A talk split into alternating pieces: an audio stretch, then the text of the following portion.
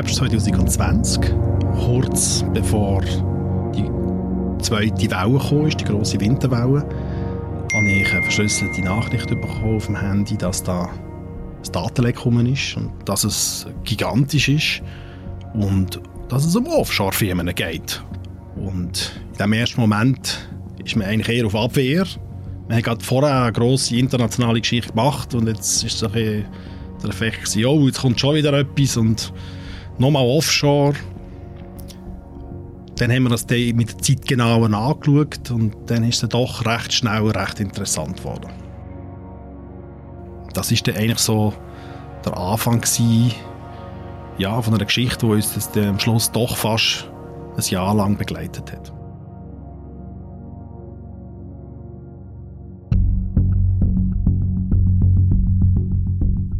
Herzlich willkommen. Das ist die vierte Episode von unserer fünfteiligen Serie über die Pandora Papers und die Schweiz. Ich bin Vivian Kuster. Und ich bin Laura Bachmann. Und in dieser Woche zeigen wir jeden Tag eine Dimension, wo die Enthüllungen für uns alle und für die Schweiz haben. Episode 1, 2 und 3 sind schon draussen. Wenn ihr die noch nicht gehört habt, empfehlen wir die euch. Dann macht alles, was jetzt kommt, ein bisschen mehr Sinn. Wir nehmen euch heute mit hinter die Kulissen der journalistischen Arbeit.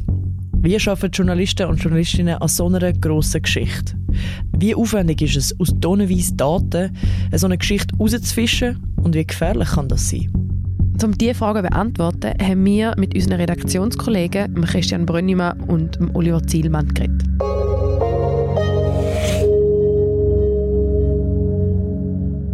Ich bin Christian Brönnimann, ich arbeite seit sechs Jahren im Recherchedesk von Tamedia.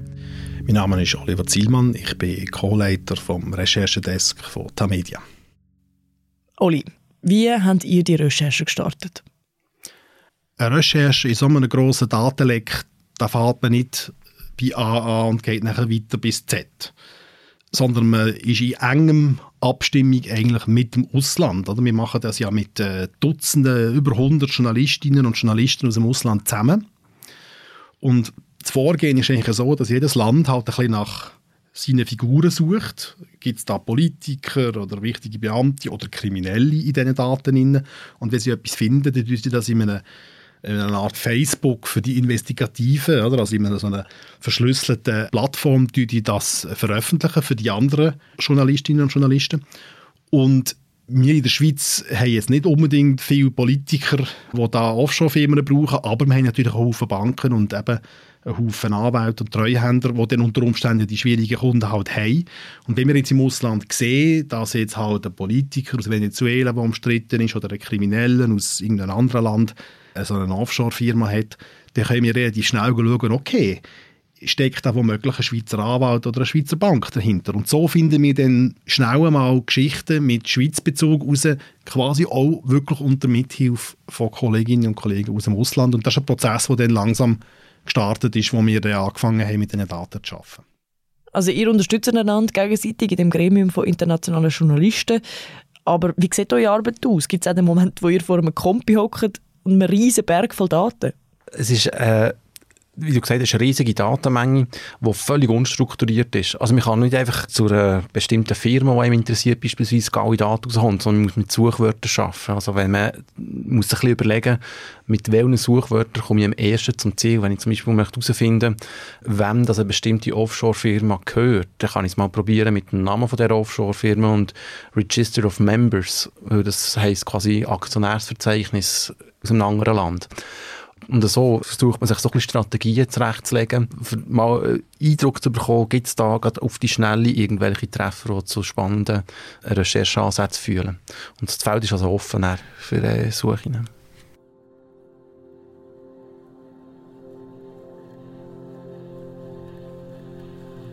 Also das Problem bei diesen Datenlecken ist, die sind ja so riesengroß. Man kann nicht systematisch durchgehen. Man muss einfach Fischerrouten raus tun und nachher mal schauen, was dran bleibt.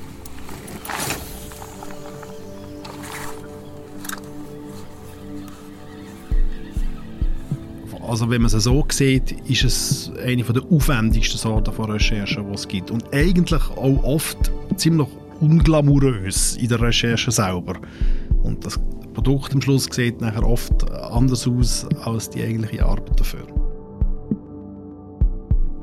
Also unglamourös, vielleicht sehr viel Arbeit am Bildschirm natürlich, ähm, wo man in diesen Do Dokumenten halt sucht. Mhm. Und vielleicht noch von ein Bild von der Fischroute. Du hast gesagt, mhm. vorher die Fischroute auswerfen und schauen, was, was kommt zurück. Und dann hat man dann, vielleicht wenn man es grösser fasst, ein Fischernetz ausgeworfen und hat 100 Fische drin und dann fängt man an zu sortieren und hat ganz viel Fully dabei. Aber das merkt man zum Beispiel erst nach fünf Stunden, dass der Fisch eigentlich full ist. Und bis am Schluss nachher zu der feinen, richtig guten Forelle kommt, dauert es halt seine Zeit.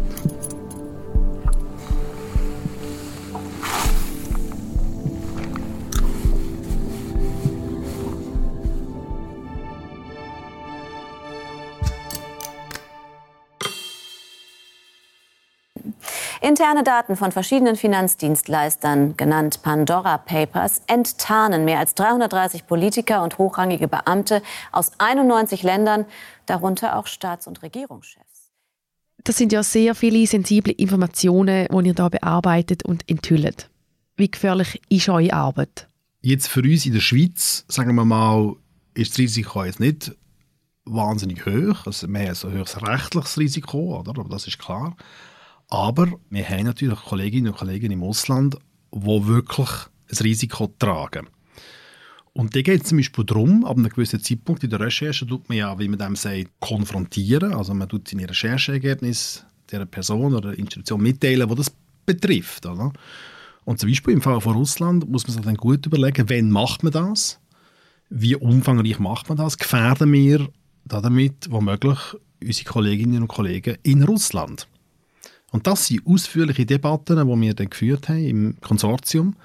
Und dort heisst es durchaus auch, ja, bitte das jetzt aber nicht teilen und nicht in der Schweiz groß und jetzt auch nicht unbedingt mit der Familie, weil es einfach auch darum geht, einzelne Journalistinnen und Journalisten zu schützen, die halt in so Ländern arbeiten, wo es halt dann wirklich auch gefährlich kann werden Und ist das euch gelungen? Ja, teilweise. Also bei den Panama Papers zum Beispiel hat dann der Kollege aus Russland ist dann irgendwann einmal aus dem Land weggegangen für ein Zeitchen, was ihm ein bisschen zu heiß geworden ist. Und wir haben ja auch, einer der schlimmsten Fälle, die wir im Konsortium je erlebt haben, ist eine Kollegin aus Malta, die ist nach den Panama Papers ermordet worden, auf Deutsch gesagt. Also die haben sie umgebracht, das war ja ein riesiger Fall in Malta. Wir haben nachher auch lange recherchiert zu diesem Case.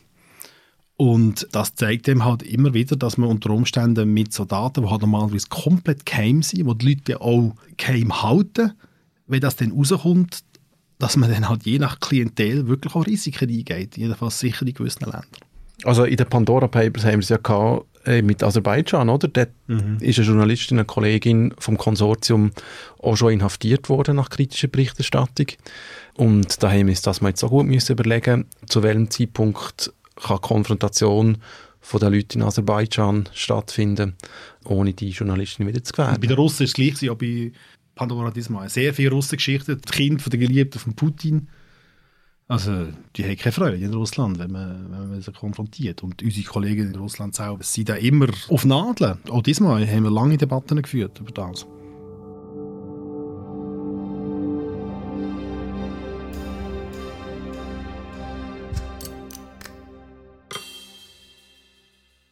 Woher kommt so ein Leak an eure Journalisten? Also bei diesen grossen internationalen Datenlecken, die wir zu tun haben bis jetzt, ist es eigentlich immer so gelaufen, dass irgendjemand von diesen über 100 Medien so ein Datenleck bekommen hat und dann das über das Konsortium, das wir drinnen arbeiten, eigentlich dann mit allen teilt. Das heißt, die Herkunft jetzt äh, journalistisch gesehen von uns, von der Media Recherchedesk, ist eigentlich ein anderer Journalist.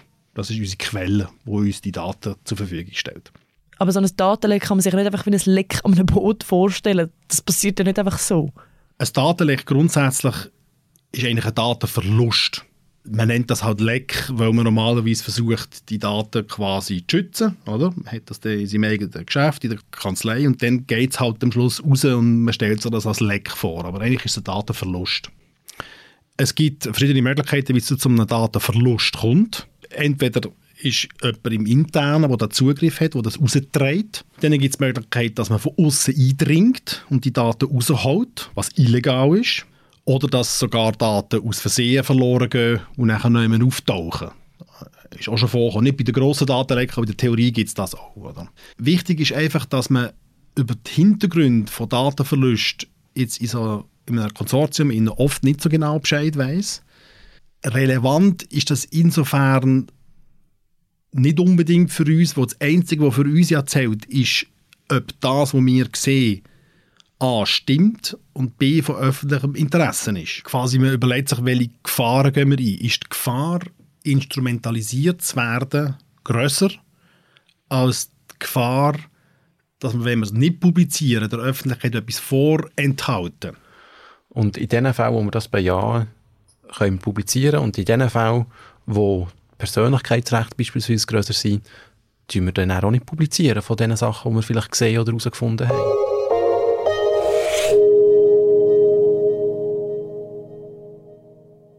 Wie fühlt man sich nach so einer Publikation, wo ihr wirklich lange daran gearbeitet habt?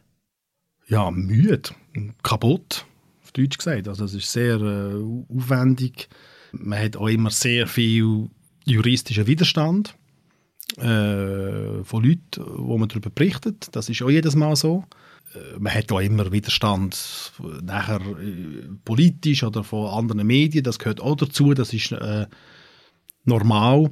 Aber das alles, nachdem man schon so viel geschafft hat und wenn es nachher richtig losgeht und die Reaktionen reinkommen, ist nachher eine Gemengelage, die am Schluss doch schon ziemlich müde hinterlässt. Aber wenn es gut funktioniert, und es hat eigentlich bis jetzt jedes Mal gut funktioniert, ist man natürlich schon auch froh, oder? Weil man hat dann halt wirklich aus dem Datenleck raus etwas quasi rausgetan, was im öffentlichen Interesse ist. Und das ist ja auch unser Job, oder? Also quasi Sachen zu bieten, die die Öffentlichkeit muss wissen.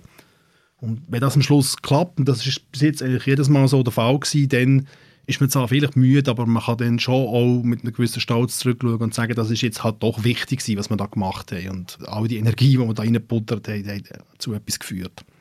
Was sind die Auswirkungen von eurer Arbeit? Also wenn man den Journalismus auch misst an dem, was er tatsächlich bewirkt, draussen, oder in der Realität, dann muss man sagen, ist Panama Papers, Paradise Papers, die ganzen grossen Finanzdatenlecks, die gemacht worden sind von uns und von anderen, gehören schon zu den Recherchen, die am meisten bewirkt haben. Oder? Es sind Staatsoberhäupter zurückgetreten, es sind Milliarden Steuergelder zurückgeholt worden. In der Schweiz hat es eine Parlamentsdebatte gegeben, wo das ständig wieder genannt worden ist. Auch im Nachgang zu den Pandora Papers hat es da mal grosse politische Auswirkungen gegeben und Debatten gegeben darüber, was das jetzt heisst. Also mit anderen Worten, ja, vielleicht unglamouröse Recherchen, aber die Auswirkungen sind gross, auf jeden Fall. Aber könnten die Auswirkungen nicht noch grösser sein?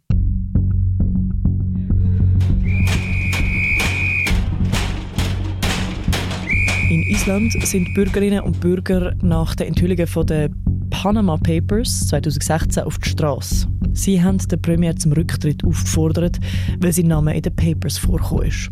Uh, so they can see that we are not going to tolerate any offshore uh, speculants in, in power in Iceland anymore.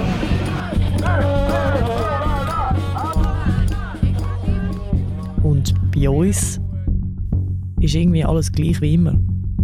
Seit wir uns dem Thema angenommen haben für diese Serie, fragen wir uns, warum schlägt es nicht höhere Wellen?